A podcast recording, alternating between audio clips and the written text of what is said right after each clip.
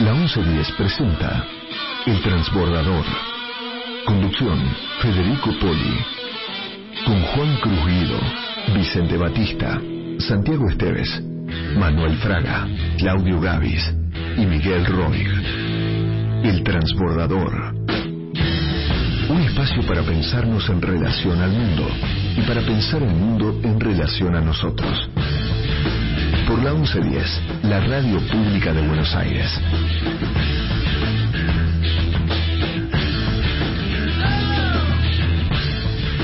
Buenos días, queridos Radio Escuchas, buenos días, queridos amigos que están acá en el piso, querido Cari, querida Cari primero. Hola. Muy buenos días y bueno, som- somos, somos varios hoy para presentar, ¿no, Fede? Un, un montón, querido Juan, ¿Cómo estás, Fede? Un gustazo estar de vuelta acá. Mi querido Manuel Fraga. Buenos días a todos. Hoy terminamos el ciclo Ella Fitzgerald. Muy bien, muy bien.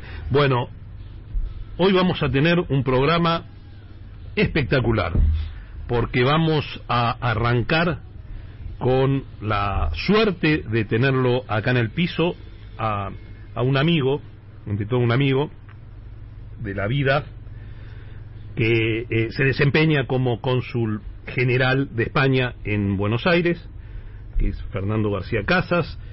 Eh, tendremos una conversación con él donde nos contará sobre la ciudad de Buenos Aires, sobre su cultura, sobre cómo ve eh, la, la- la región, cómo ve Iberoamérica, que ahí nos conocimos en la Secretaría General Iberoamericana, donde Fernando era el jefe de gabinete del secretario general, Enrique Iglesias. Yo me desempeñaba como director de la parte económica de la Secretaría. Hace ya 2006, 2006. Así que es un, un gran amigo del que hablaremos sobre estas cosas. Luego tendremos a Ella Fitzgerald, según nos acaba de adelantar el gran Manuel Fraga. Y finalmente vendrá Santi con su columna Los Traidores, su columna de cine. Y la verdad que no me adelantó nada, así que no puedo decir nada, todavía no llegó. No llegó el tráiler. Ah, esperar, hay que, hay que escuchar el programa completo.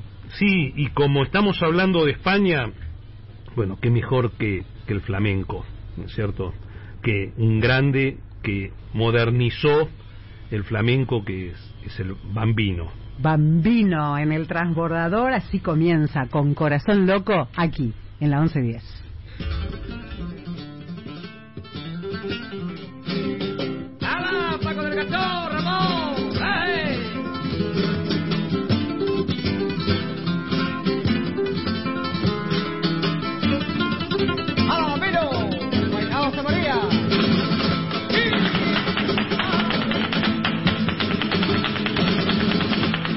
No te puedo comprender, corazón loco. No te puedo comprender y ellas tampoco. Yo no me puedo explicar cómo las puedes amar tan tranquilamente. Yo no puedo comprender cómo se pueden querer dos mujeres a la vez y no estar loco.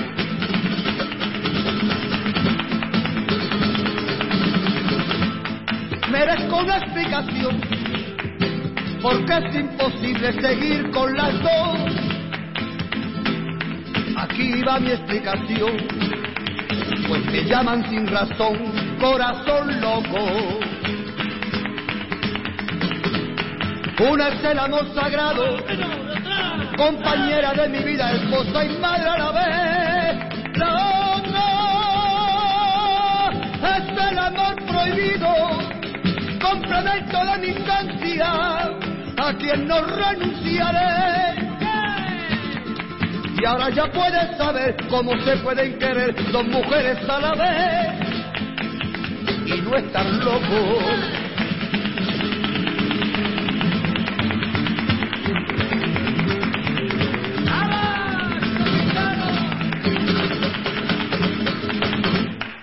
Merezco una explicación porque es imposible seguir con las dos.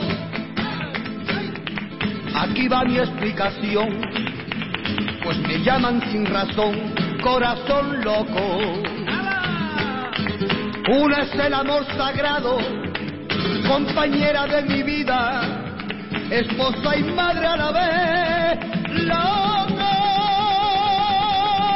es el amor prohibido, complemento de mis ansias, a quien no renunciaré.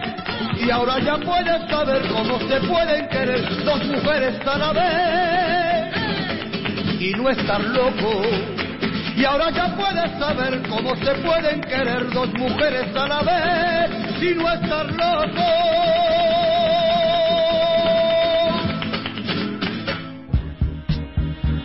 El transbordador. Un espacio para pensar el mundo en relación a nosotros.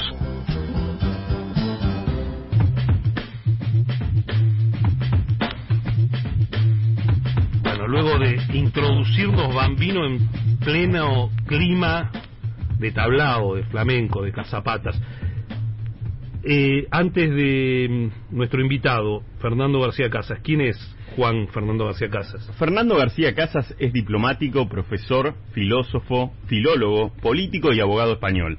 Fue embajador de España en Estonia entre los años 2014 y 2016, secretario de Estado de Cooperación Internacional y para Iberoamérica y el Caribe, y presidente ex oficio de la Agencia Española de Cooperación Internacional para el Desarrollo. Esto entre los años 2016 y 2018. También fue embajador de España en Brasil entre los años 2018 y 2022. Bueno, Fernando, mucho gusto de tenerte acá. Muchas gracias. Buenos días, amigo Federico y compañeros de mesa. Buenos días. Bueno, un placer, como digo, eh, porque ante todo sos, sos un querido amigo de esos amigos que quedaron del paso por la Secretaría Iberoamericana y, y bueno, y tenerte acá con nosotros en, en, en esta ciudad es, es, un placer y poder tener este diálogo que, como digo, es un diálogo fuera de, las formalidades del cargo. Y, eh, entonces, lo, lo, lo primero que, que, ya vos me comentaste eh, y que me gustaría que compartamos con nuestros radioescuchas es la ciudad de Buenos Aires y, y, y, el ritmo que tiene cultural, porque vos, digo, les digo a los escuchas que no saben, digo, Fernando es un consumidor de cultura, de teatro, de música impresionante, es decir, que ya debes haber visto el 80% de las obras de teatro, los musicales, que es tu especialidad, así que que nos cuentes un poco cómo ves eso y que nos recomiendes la cartelera pues, de Buenos Aires. Pues muchas gracias. Yo la última vez he estado repetidas veces en Buenos Aires. Nunca he vivido aquí, ahora tengo la, el privilegio de vivir. Y la última vez fue en 2018, antes de la pandemia. Bueno, re, regreso ahora y veo una ciudad que es un festín cultural. Es algo espectacular. Por ejemplo, ¿en qué ciudad del mundo Coldplay da 10 recitales seguidos. Y sobre todo hemos empezado con Corazón Loco, pero yo no puedo más que sentirme muy emocionado de que Joan Manuel Serrat estará aquí. Eh, ha, eh, ha, hecho recitales en Rosario, ahora los hace en el Movistar Arena y creo que es un referente para la música y para todos los de mi generación, de manera que me emociona mucho. ¿Qué hay que ver? Bueno, tantas cosas. Yo, a ver, de musicales he visto Drácula, porque eran las últimas representaciones y tocaba en el Come From Away, una grandísima sorpresa en el Y que descansa en paz Lino Patalano, que falleció ese tiempo, y otra sorpresa que me recomendó Tellerman, el director del Colón, que es Regreso en Patagonia, un musical en el Metropolitan lleno de unos audiovisuales deslumbrantes, tres jóvenes actores y una evocación del Principito. Y por hablar en Corrientes, dos grandes recomendaciones. En el San Martín, lo que el río hace, de las hermanas Marull, una de la, la, una, la vida, la infancia, la juventud y el Paraná, una maravilla de obra, y Tarascones en el Metropolitan, cuatro grandes actrices con una comedia inteligente, divertidísima y con mucha crítica social. Pero he ido al Colón, he visto aquí Bodas de San en San Martín, en fin, también en el Tinglado, en el extranjero, teatros que son fuera off, pero que tienen una programación inteligentísima. Lo de que digo, un festín que hay que aprovechar. Totalmente. Y, y bueno, y lo otro que, que también me comentabas es que no te pierdes una función del Colón y que lo, lo, lo, me decías, lo último que vi es la escala de, señor. de, de Milán. Sí, sí. Pues bueno, el Colón, aquí llegué yo en un vuelo de aerolíneas a las, eh, a las 11 de la mañana el 5 de agosto, viernes, era terminaba yo de ser embajador de España en Brasil y a las dos y media era cónsul general en Buenos Aires. Era un viernes. Entonces el martes decidí entrar por la puerta grande y llevé a mi esposa, al Elisir de Amore, al Colón, porque claro, hay que... Y desde ahí he visto Oneguín, eh, los, los pescadores de perlas, Romeo y Julieta, en fin, donde hay localidades, voy, boletos, voy sea a Platea o a Cazuela donde toca, pero por ejemplo esta última, Romeo y Julieta, es una producción que muchos teatros europeos no estarían a la escala. Y también debo recomendar un descubrimiento de antes de ayer en La Boca, Fábrica Colón, que es una antigua ferrería donde tienen los decorados de otras producciones del Colón y ahí uno la escala de esto. Es, es realmente un privilegio. Bueno, Fernando, la verdad que crítico cultural, es más, yo creo que te incorporo. Al programa, hay columna, no, no, hay columna en serio, ¿eh? Hay columna cultural. de, de cultura de Buenos Aires, una, digo, una obra por, por semana, pero fuera del chascarrillo. Eh, me gustaría que, que conversemos un poco, escuchar tu opinión sobre vos, como dijiste, fuiste embajador hasta recién en Brasil, fuiste secretario para la cooperación iberoamericana de- de- del gobierno de España, fuiste durante muchos años que fuimos colegas en la Secretaría Iberoamericana, eh, eh, eh, jefe de gabinete, es decir, cono- tenés un conocimiento de la región que pocos españoles tienen. Digo, España tiene un interés en la región, pero vos tenés un conocimiento, digo, como digo, muy vasto, muy... ¿Cómo, ¿Cómo estás viendo la dinámica, si querés, de la región, de esta región del sur? Eh, y digo, y lo, lo, lo, lo que quisiera es que más que, que me cuentes qué potencialidades ves, eh, qué, qué, qué cosas ves que estamos desaprovechando. Eh, bueno, que me des tu visión. Bueno, yo creo que al- como con la música esta que hemos iniciado, el Corazón Loco, pues Federico, tú y yo también fuimos un poco Corazón Loco en embarcarnos en este proyecto iberoamericano con don Enrique Iglesias, con este gran uruguayo y gran referente del desarrollo en América Latina. Bueno, yo creo que, por ejemplo, esta semana la población mundial alcanzó 8.000 millones de personas, nos dicen. Esta semana hubo un G20 donde eh, están presentes eh, por parte de la región latinoamericana, México, Brasil, Argentina y España como invitado especial. Bueno, México no mandó a su presidente, Brasil tampoco, Argentina estuvo y España tuvo también a su presidente. Y por un lado tenemos también la COP27, la COP del cambio climático, donde eh, esta región que tiene los problemas de la conservación de la Amazonia, la- las quemadas, los grandes incendios en muchas zonas del norte argentino, sin embargo es la región más mega diversa del mundo y es una región que tiene grandes recursos naturales, minerales, energéticos, alimentos, y que por tanto tiene mucho que decir en eso. Entonces yo veo, sigo toda la vida lo he visto, América Latina no como una parte del corazón que uno tiene de este lado, ¿no? Ese doble corazón de la canción, sino como una región de oportunidades. Y por tanto hemos de seguir apostando. Y es una región donde junto con Europa es donde hay el mayor número de democracias del mundo, donde hoy en otras partes hay más bien autocracias. Bien, y, y totalmente, totalmente de acuerdo. Eh, y esto del corazón loco yo también lo puedo aplicar a Buenos Aires y Madrid, que la verdad son dos ciudades que, que dividen mi corazón, pues, Claro. son dos ciudades tan entrañables. No sé vos qué, qué cu- cuando vos no sen- qué sentís de Buenos Aires respecto a Madrid. ¿No, ¿No sentís que hay como un mismo espíritu? Lo siento, lo siento. Ahí uno a veces va a lugares, eh, barrios, mm, fachadas de casas, actividades, dice esto es Madrid. Y por otro lado también yo veo parecido con Barcelona. Por ejemplo, el clima que hoy tenemos es muy propio de una ciudad de temperatura cálida al lado de grandes masas de agua. Ahí el Mediterráneo, aquí el Río de la Plata, y lo veo también.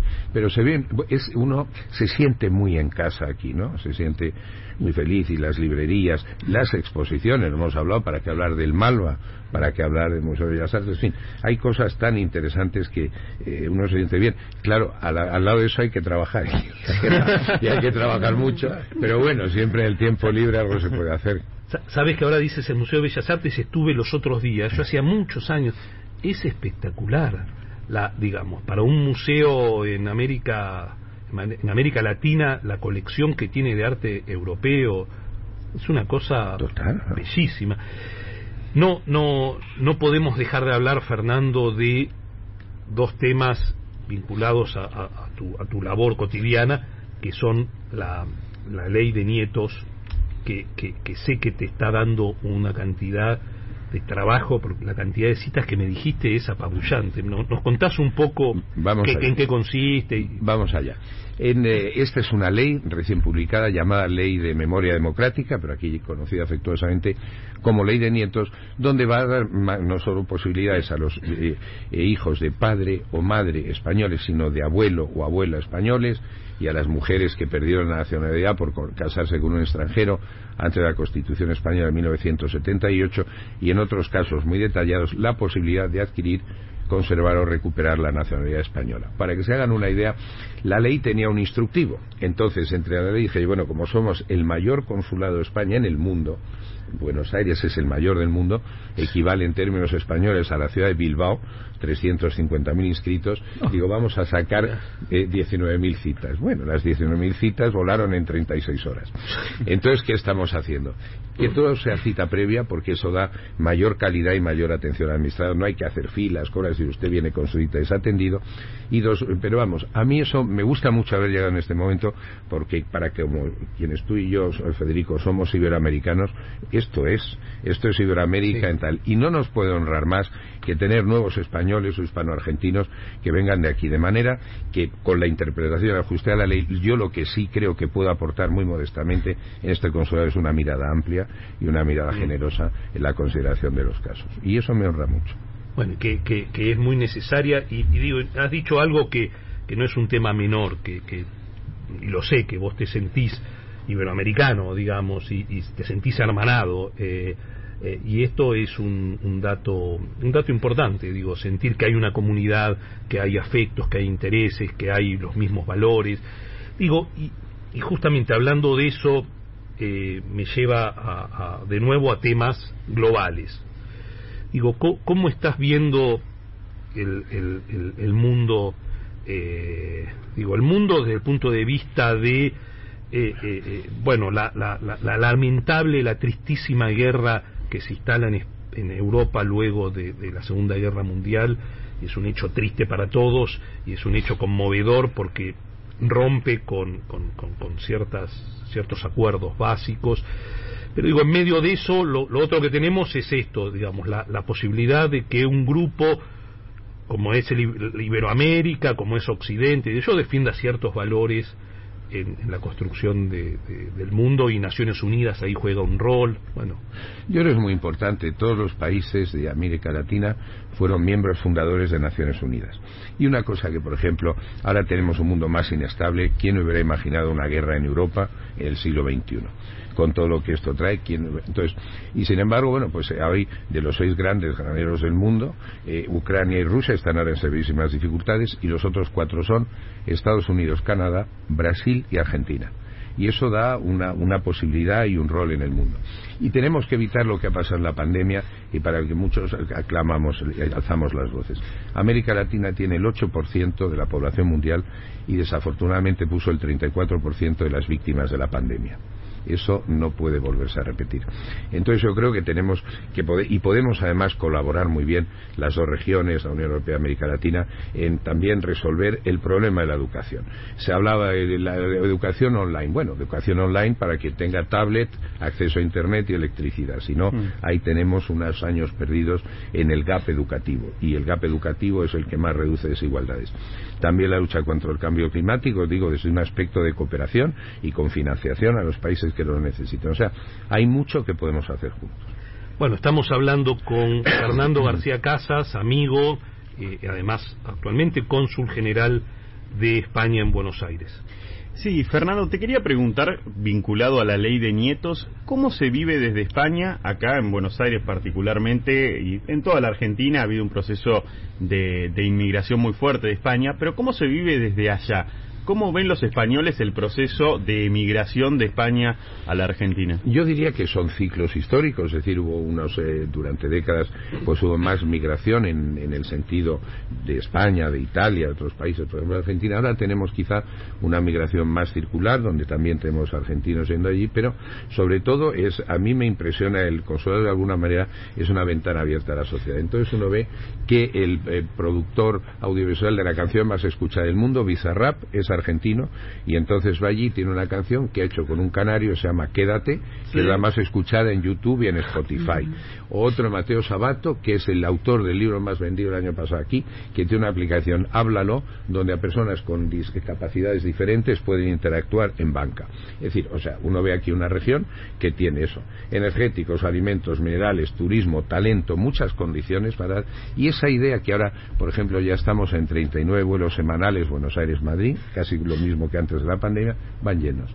Y eso nos enriquece a todos como sociedades. Entonces nosotros lo que creo que tenemos que ser, modestamente ser, facilitadores de la convergencia. Mm. A mí me honra mucho este tráfico entre las dos orillas.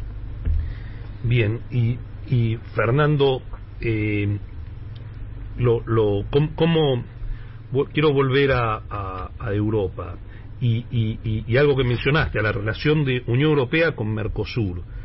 Eh, Digo, la verdad que, bueno, yo soy un, un, fanático de que ese acuerdo salga por, por muchos motivos. Primero porque el Mercosur está encerrado en sí mismo. Sabés que el Mercosur es el único bloque regional de eh, América que no tiene acuerdos de, de comercio e inversión ni con Estados Unidos, ni con Europa, ni con Japón. Todo el resto de la región los tiene es más, no tiene acuerdo regional con nadie excepto con, con países muy, muy de poca importancia eh, en el comercio y en la inversión mundial. Con lo cual, eh, ese acuerdo con Unión Europea que fue negociado y que los sectores productivos en Argentina y en Brasil están de acuerdo, digo, con todos los defectos que tiene, que, que, puede tener cualquier acuerdo y, y este en particular.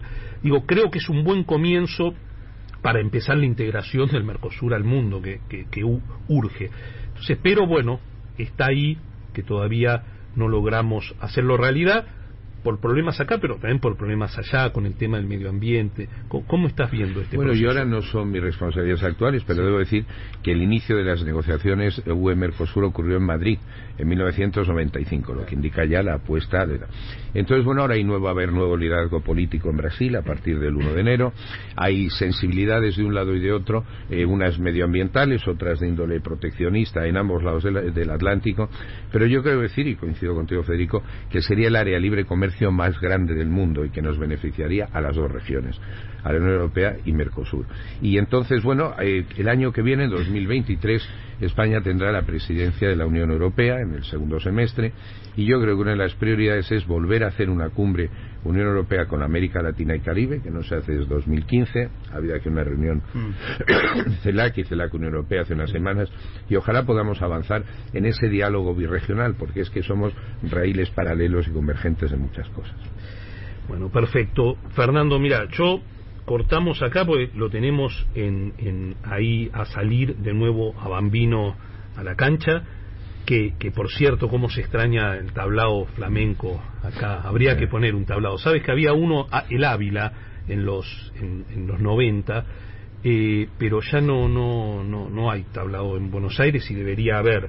Eh, yo lo extraño mucho, extraño mucho Cazapatas, por ejemplo. Pues eh, miren, eh, hemos hablado de la cultura, de los circuitos culturales, pero esto de Federico me da pie para decir que tenemos centros de la colectividad española que músicas regionales eh, hacen bien, y en 3 de febrero, el próximo día 7, hay un excelente recital de flamenco. La prueba, o sea, mientras no tengamos pues, lugares tal, esto también es una sugerencia. Muy interesante. Perfecto, y, y te digo que, no te lo digo en broma, pero creo que ya vamos a hablar a ver si de tanto en tanto nos das un poco la agenda cultural, tu agenda cultural de Buenos Aires y tus recomendaciones, porque verdaderamente eh, hay poca gente que, que, que, tenga la pasión que tenés vos por, por el hecho cultural y, y, el seguimiento. Muchas gracias. Pues si me se permite una, sí. los sábados en el tinglado, Babel Cocina. Una cosa sobre la libreta de Conchava, una cosa interesante de amateurs.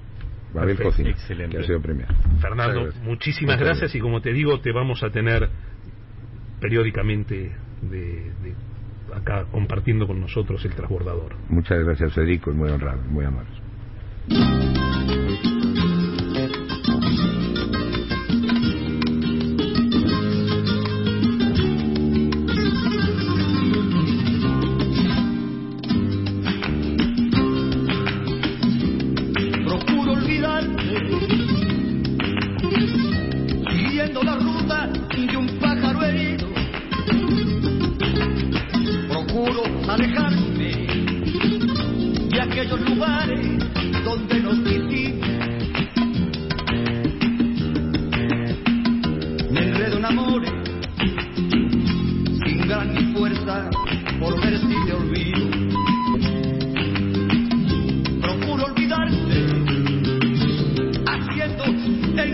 Mil cosas distintas.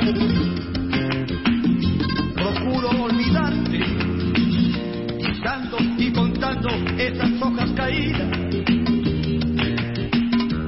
Procuro cansarme, llegando a la noche apenas sin vida. Y ver nuestra casa tan sola y callada, no sé lo que haría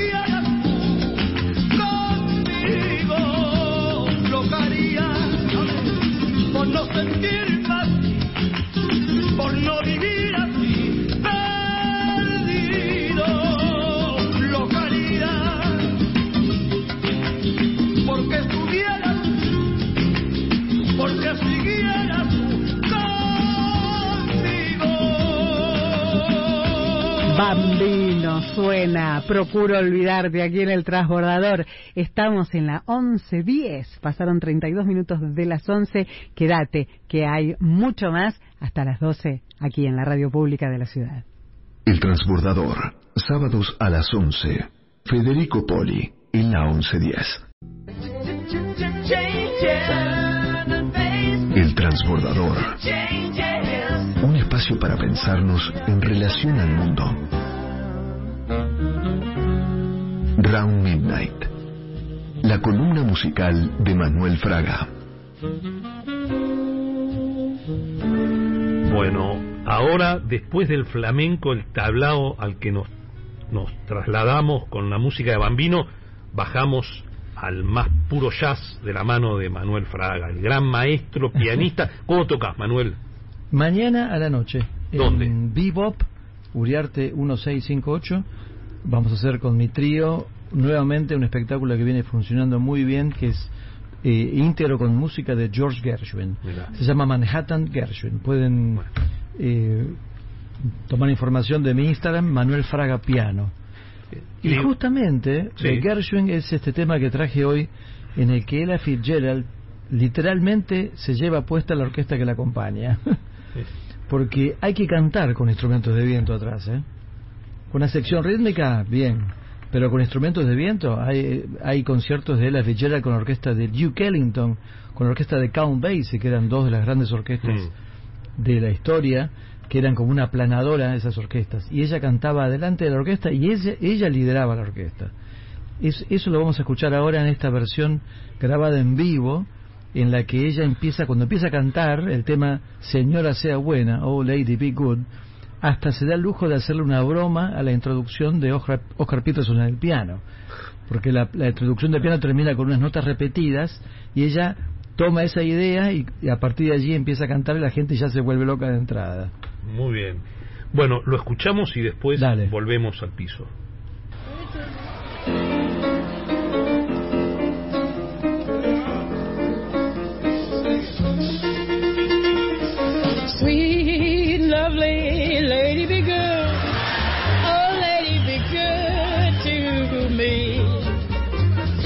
I'm so awfully, awfully, awfully misunderstood.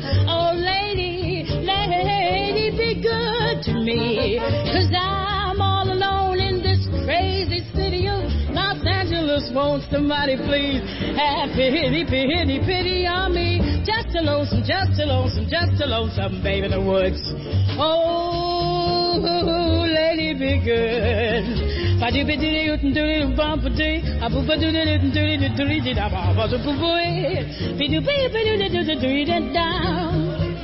Baba did the do you look down? Baba did the do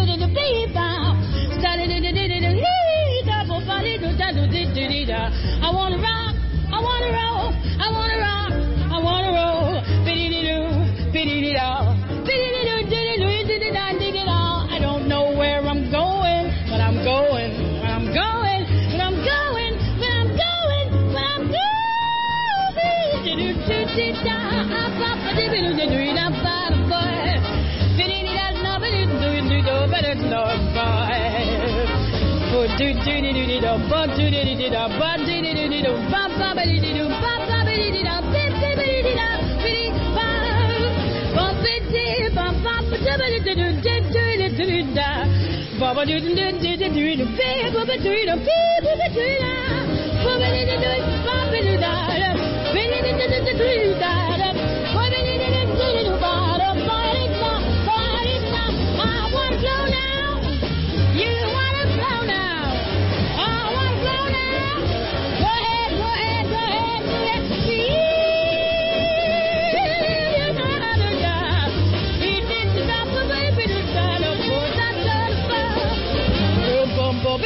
bo bo bidi do bo do bidi do di da bo bo no da da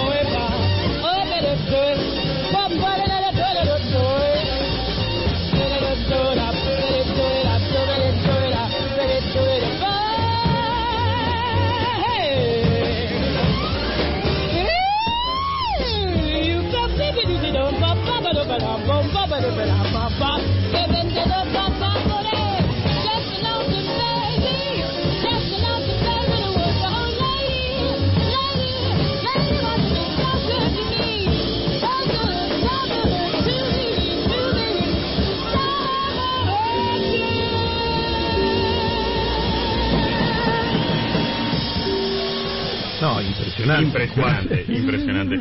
Realmente algo explosivo eso, Cuando, porque- escuché- cuando escuchaba esto me acordaba de la frase esa de Clint Eastwood que dice que las grandes aportaciones de, la cu- de Estados Unidos a la cultura occidental del siglo XX fueron las películas del oeste y el jazz. ¿no? Qué potencia que tiene esta música. Se le llama, a- algunos llaman al jazz la música clásica del siglo XX. O sea, como ese, ese aporte que de una región que, es, que eh, ha, ha terminado hace, o está terminando, diríamos, un proceso de universalización. Porque hoy en día encontramos músicos de jazz en cualquier parte del mundo. Mm. ¿no? Como, la- como fue en un principio la música clásica, que hoy en día Marta Argerich, eh, a nadie le pregunta a Marta Argerich qué hace una argentina tocando música polaca cuando toca Chopin. Y sin embargo, al, al comienzo de la- los primeros años del jazz, hasta la década del 50 o 60, el jazz era exclusivamente un, un, un, digamos, un patrimonio de los Estados Unidos. Pero hoy en día no. Sí.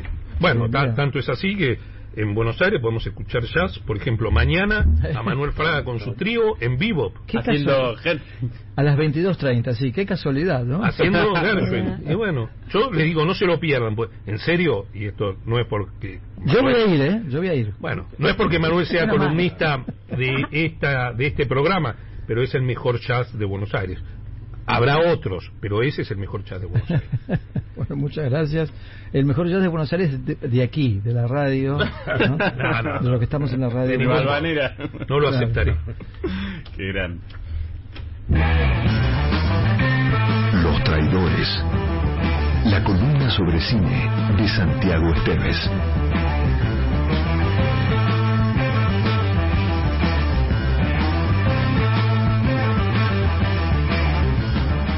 Bueno, esto esto es esto no tiene, pero no nos da respiro. ¿eh? Pasamos de. Baldino con Fernando García Casas, al- a, a él- ella Fitzgerald, que nos dejó enloquecidos, y ahora viene Pescado Rabioso, entró, pero Sí, sí, sí. Para seguir, digamos, rumbo en la ruta. bueno, Santiago Esteves, ¿qué nos trae, Santi? Bueno, la película de la que vamos a hablar hoy, digamos, junto con un- hacer una breve reseña de la carrera de su director, es El acto en cuestión, una película de 1993 de Alejandro Agresti. Eh, en este ciclo, eh, un poco casualmente y un poco no, hemos ido revisando películas y directores con un vínculo muy fluido con, con el mundo, con el exterior, ¿no? O sea, estuvimos con Hugo Santiago, que era un director radicado en Francia, pero que buena parte de su producción se realizó en la Argentina. Y es algo bastante común en el cine, dado que por razones, podemos decir, em, sobre todo económicas, en primer lugar, Argentina se tiene que asociar, nutrir, ligar a otros países para que las producciones fluyan, ¿no? Por lo tanto, el caso Agresti y el caso de esta película es muy especial, ya que em, lo más curioso de esta película es que es una película argentina con actores argentinos, pero ningún plano de la película se filmó en el país, ¿no? Pero bueno, voy a llegar a esto en un instante. Brevemente repasamos la carrera de Agresti, que también explica un poco esto. Agresti nace en el 61, un autodidacta absoluto, filma su primer película de un modo totalmente amateur, que es El hombre que ganó la razón, en el 86. Gracias al éxito de esta película hace El amor es una mujer gorda, se asocia con un productor holandés y se radica en Holanda, ¿no? Donde tengo entendido que arma una familia y empieza a producir, digamos, entre Argentina y Holanda con una fluidez extraña, ¿no? Porque uno pensaría que es un país bastante ajeno, ¿no? No es como el caso de Aristarain que también visitamos, que bueno, nada, se pasa muchos años en España, pero bueno, pensamos que el idioma facilita muchas cosas, otras cuestiones culturales, pero, pero bueno, esta es bastante importante. De cualquier modo, en el noven- cerca del 93 empieza a planificar esta película que es el acto en cuestión. Es una película que es una película de época además, transcurre en los años 30 y es la historia de un, digamos, podemos decir un pobre diablo que vive en el barrio de Constitución, que se dedica a robar libros medio compulsivamente, vive en una, en una pensión con su mujer. Es, es un personaje sumamente arletiano, ¿no? A priori, ¿no? Un Pre- tipo... Pregunta, ¿el guion es de él? Es de él, sí, sí, sí. Todos, todas sus películas son guiones de- del propio Agresti. Hasta que un día roba un libro, es un tipo que se dedica a robar libros y a leer esos libros y su mujer le reclama que, está robando malos libros en lugar de buenos libros y hay una como unas escenas con Mirta Busnelli, que es su mujer, que son muy divertidas. Y eh, hasta un día que roba un libro de ilusionismo donde hay un truco que le permite eh, desaparecer objetos en primera instancia y otras cosas que él va a ir descubriendo que se pueden hacer desaparecer ¿no? en la película. Entonces se asocia con un director de circo y empieza una carrera internacional que tiene que ver con la desaparición, ¿no? hacer desaparecer objetos, hacer desaparecer luego personas y una carrera sumamente ascendente, ¿no? que lo lleva hasta en un momento a hacer, hacer desaparecer un tren entero, después a hacer desaparecer la Torre Eiffel y se convierte, digamos, en el mago más famoso del mundo, ¿no? La historia está contada a través de un sobrino de él, eh, que es Lorenzo Quinteros. Y bueno, son estos cuatro actores argentinos que son Quinteros, Busnelli, eh, eh, eh, Carlos Rofe, que hace de Miguel Quiroga, que es el protagonista, y algún otro que se me escapa, eh, llevan adelante una película extrañísima, ¿no? Filmada en Rumania, Bulgaria, Alemania, en estudios que obviamente han sido estudios eh, del cine clásico, ¿no? Que este tipo revisita. Y es una película de un nivel de invención visual que Pe- ¿Pero es una película que tiene presupuesto alto? no, no, es una película que se ve que la fueron haciendo con lo que fueron pudiendo, ¿no? Y rebuscándoselas para armar un relato de época, para empezar, porque bueno, de hecho el libro, él dice el personaje que lo roba en Independencia al 2000, ¿no? Eh, pero bueno, claramente vemos que no es la calle Independencia, sino que es en algún lugar de Europa del Este que se parece, ¿no? Por lo tanto es una película con un nivel de invención y un nivel de valentía para contar esta historia tan especial, ¿no? Y tan al mismo tiempo hay algo como de un gran relato, ¿no? O sea, toda la película, la historia de un mago que ha sido el mago más famoso del mundo, ¿no? Esa es como un poco la premisa. Y en los años 30, ¿no? Hay escenas con unos nazis que es eh, extremadamente divertidas, digamos, porque Hitler lo quiere contratar.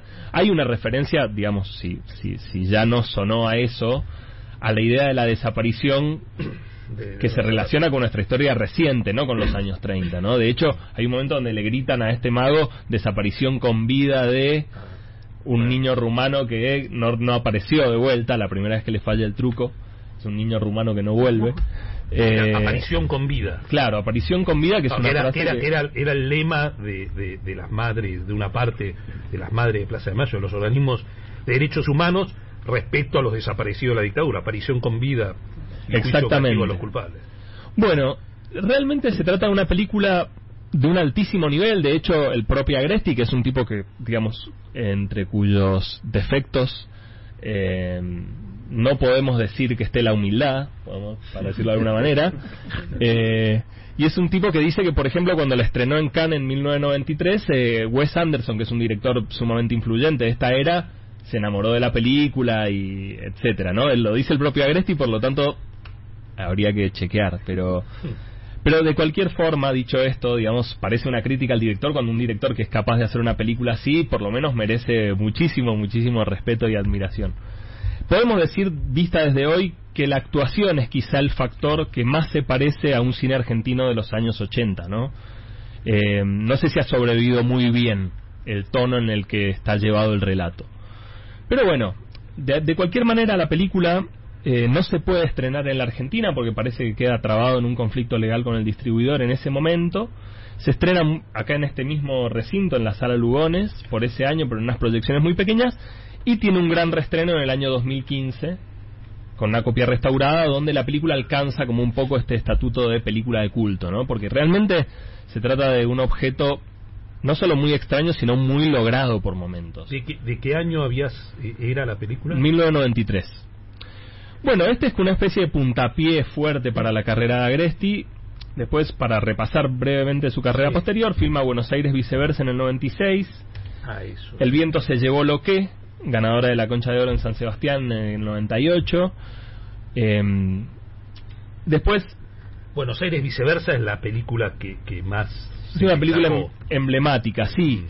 Y de alguna manera, después, Una noche con Sabrina López, basada en la novela Ah, de Pedro. Mairal en el 2000. Ganadora del premio Clarín. Exactamente, la novela. Sí, la novela. Y tiene como una especie de eh, momento de eclosión muy fuerte cuando filma, digamos, en plena crisis del 2001, Valentín, que es una película Sí. totalmente autobiográfica. eh, cuenta la, La historia de un pequeño. un la niño. historia de un pequeño que un poco abandonado por sus padres que vive con su abuela, eh, eh, que es eh, Carmen Maura, en una gran Ah. performance. Y es una película que le, le, mm, digamos, le permite obtener un reconocimiento internacional muy fuerte. Y además había, fue una apuesta muy grande de Agresti para una película totalmente autobiográfica. Él la financió con sus propios medios. Sigue viviendo en Holanda en esta época. Entiendo que vive acá en Buenos Aires, entre acá y en Los Ángeles. ¿Por qué? Ah. Y a esto iba con Valentín, le va muy bien, hace, y su siguiente película la hace en Hollywood, que es eh, La Casa del Lago, una película con Keanu Reeves y Sandra Bullock, Ah, remake de una película coreana, una película fantástica, sobre un romance de dos personas que viven en épocas distintas. Bueno, Eh, la verdad, y bueno, después podríamos seguir, ha hecho un par de películas más hasta la fecha, creo que sigue queriendo filmar, eh, esperemos que así lo haga. Pero bueno, de alguna manera el acto en cuestión es, se trata de estos objetos extrañísimos que nos da el cine argentino, ¿no? Que es una película hecha de una manera un tanto mágica casi, ¿no? Obteniendo recursos de donde se puede, incluso filmando en otros, en otros parajes y haciéndolos parecer la Argentina. Pero, eh, en definitiva, creo que ha sido una película bastante influyente para los cineastas de esta generación, que bueno, nada, la descubrieron por estas cuestiones que tiene el cine y también el arte muchas veces, de que las cosas ocurren muchísimo tiempo después de, eh, de su momento de creación, ¿no? Hmm. Así que bueno, esta es... Y, un poco. y, y te iba a preguntar, eh, Buenos Aires viceversa eh, es una película del 2000, ¿no es cierto? De, la crisis, ¿o no? No, es previa, es del 96. Ah, Es previa, sí, es- Agresti uno es, es uno de los cineastas de transición hacia No. el nuevo cine argentino que se gesta años después. no, pues yo lo vinculo con Pisa Birri Faso, con esa, con ese cine. es inmediatamente anterior, digamos, forma parte de películas que podemos decir de alguna manera que iban como calentando los motores para la llegada de ese fenómeno, ¿no? O sea, Sí. películas que contando realidad, o sea, cuestiones de la realidad vernácula, digamos, lograban trascender y lograban ser vistas en el mundo, digamos, y logrando cierta cierto impacto en las carreras de quienes las hacían, ¿no? Hmm. Digamos que sus, sus, sus hitos son esta película que, que vos nos comentabas, Buenos Aires viceversa, y, y esta que ganó, bueno, Valentín, Valentín, podemos, sí, sí, claramente. eh, y la película esta de, de Hollywood. Sí, La Casa del Lago, que bueno, es una película que yo la verdad que la vi en un, col- te debo confesar que la vi en un colectivo viajando a Mendoza, de, por lo tanto no no no, no sé qué qué pasó realmente, pero sé que fue una película comercialmente por lo menos muy exitosa que le permitió a Gresti seguir trabajando para eh, estudios de Hollywood, digamos, ¿no? Revisando guiones, escribiendo guiones. Incluso eh, en 2013 hace No Somos Animales, una película con Al Pacino y John Cusack, que la filma medio en Buenos Aires, Al medio en Los sí. Ángeles. Sí, una película que tuvo un destino muy improvisado, una película con una cámara en mano, donde él actúa también, que son unos tipos que no se entiende por qué vienen a Buenos Aires a convencer a alguien que haga una película. Vi los primeros 20 minutos y no pude seguir viéndola, pero no por razones de la calidad de la película, sino porque, bueno, Ah, tampoco tenía tiene que un hacer. tiempo infinito para preparar esta columna. Pero eh, sí fue una película que entró en conflicto con John Cusack, que era el productor también, no solo actor de la película, y por cuestiones legales creo que ahora está en Netflix. Que finalmente se, algo se destrabó y se puede ver ahí. Estuvo en un Bafisi. Pero bueno, este es un poco... Y la, la, la película de la que nos estás hablando, ¿dónde se puede ver? El acto en cuestión, tengo entendido, está en Cinear, seguro. Ah, bien. Copia restaurada, una copia notablemente bien restaurada. También, como hemos dicho muchas veces, el archivo es muy mal tratado en la Argentina, salvo excepciones. Entonces, que la tengan los holandeses es garantía de que al menos eh, se va a ver bien y se va a escuchar bien la película.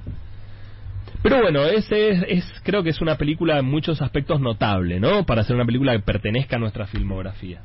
¿Sabes qué? Yo, digo, dado que tenemos algún tiempo para, para conversar, en general no lo tenemos. No, digo, a mí me, me interesa, ¿sabes qué? Mucho es que hablamos alguna vez, que, que, que te puedas referir en alguno de estas columnas, a, a, a estas películas de los de los 60, eh, la de mm, la de esta generación, la de Kuhn, eh, que, que, que, que, toma elementos del neorrealismo italiano, de, de, la época esa de- del nacimiento de- del rock y de... eh, y- esos tipos me parece que fueron un eslabón. eh, la película... no- Los jóvenes viejos. Eso, ¿sí? los jóvenes viejos, la que, Sí. la que los pibes van a Mar del Plata y es, es una película estupenda, estupenda, muy rara. Tengo que confesarte que no la vi, Sí. conozco mucho, es una película clave. Eh, pero bueno, un poco el sentido de esta columna, por lo menos para mí, es revisar Claro. como, como siempre me, me focalicé en, bueno, o creo que he visto mucho más cine de, de afuera que de la Argentina, un poco el motivo de esta columna era producir ese enlace, por lo tanto, bienvenida a tu propuesta para... Y esta semana se dio que se publicó una lista de las 100 películas argentinas Y como yo siempre digo, que, que este programa, a, a los que no conocemos particularmente de cada una de las materias que se tratan, como es el jazz, como es el cine, nos da recursos, nos da herramientas. Y de la lista de películas había varias que Santi había tratado acá en, en la columna del transbordador, entre ellas Invasión, que fue elegida como segunda Sí, mejor totalmente. película de la historia argentina. Sí, sí, sí, entiendo que está... Generó mucha polémica igual la lista, como toda lista, ¿no? No, yo así, muy a simple vista la sondeé, ni siquiera la vi con mucha claridad, pero muy a simple vista parece una lista muy, mm, digamos, co- como excesivamente marca, democrática, podemos decir. Excesivamente. bueno, decinos lo que te gusta. Excesivamente democrática. Ah. Sí, sí, suena mal, suena mal lo que acabo de decir, pero como que bueno, muy poco rigor a la hora de... De evaluar contextos, de evaluar de evaluar- impactos, exacto, de o sea, es una película que La Ciénaga es una grandísima película, que, es la primera. que- La que es la primera, digamos, es- para mí es una película clave de, de este siglo, eh, absolutamente, y una película sin duda debe estar entre las películas más notables de la historia del cine argentino, pero bueno, ponerla en un primer lugar al menos eh, hace pensar en, bueno, y toda esta otra, todas estas grandes obras Mm. de otros contextos un poquito más lejanos Mm. no podrían eh, disponerse en discusión, ¿no? Es una lista muy generacional para mí, esa...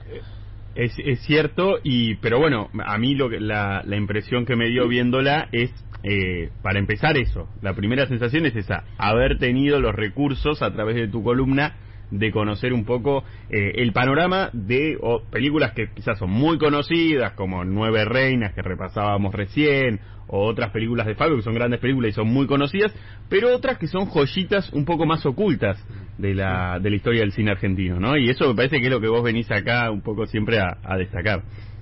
Sí, sí, también digo, como acá Manuel, digamos, Fede o, ya, o cualquiera de nosotros, digamos, tiene su lista de preferencias.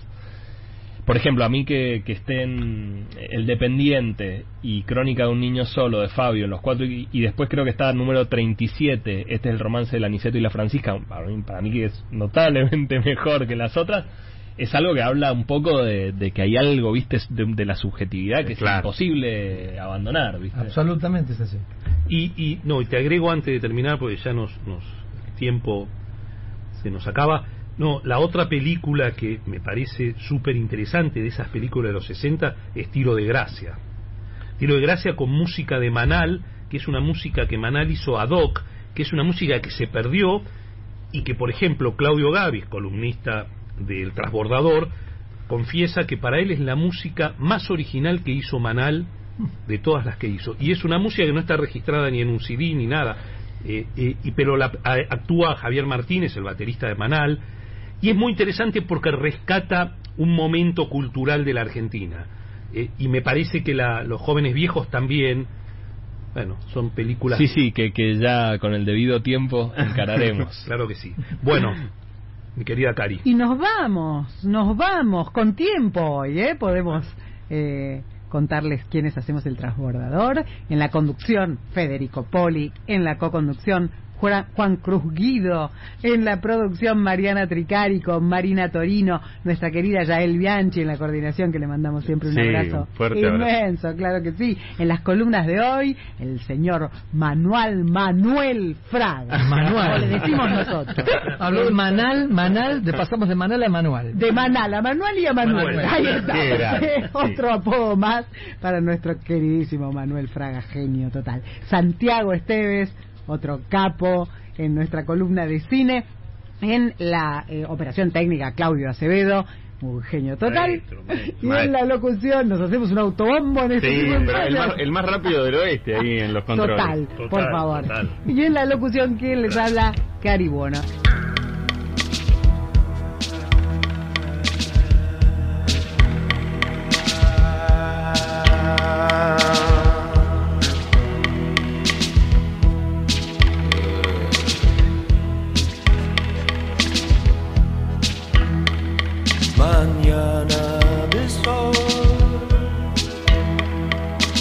por el ascensor, calle con árboles, chica pasa con temor. No tengas miedo, no, me peleé por mi trabajo,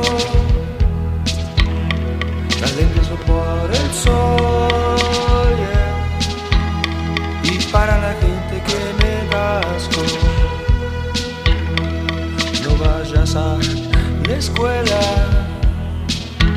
porque San Martín te espera.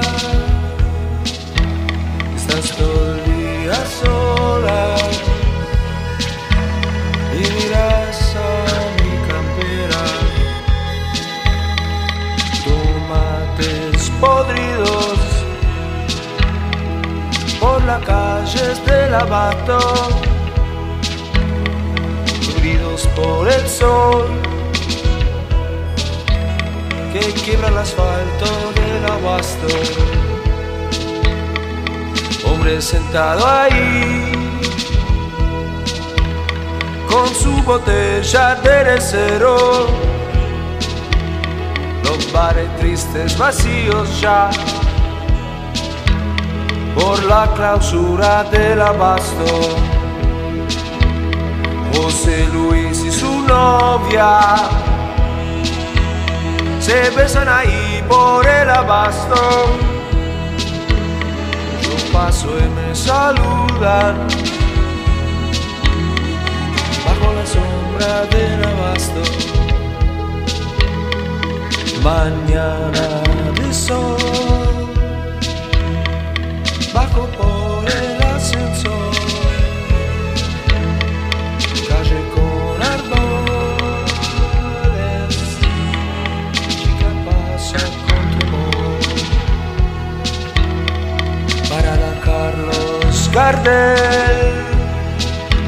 Es la estación del abasto.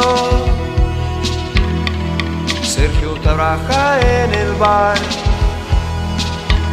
En la estación del abasto. Piensa siempre más y más. Será por el aburrimiento de línea B. Y yo me alejo más del suelo. Yo me alejo más del cielo también. Ahí escucho el tren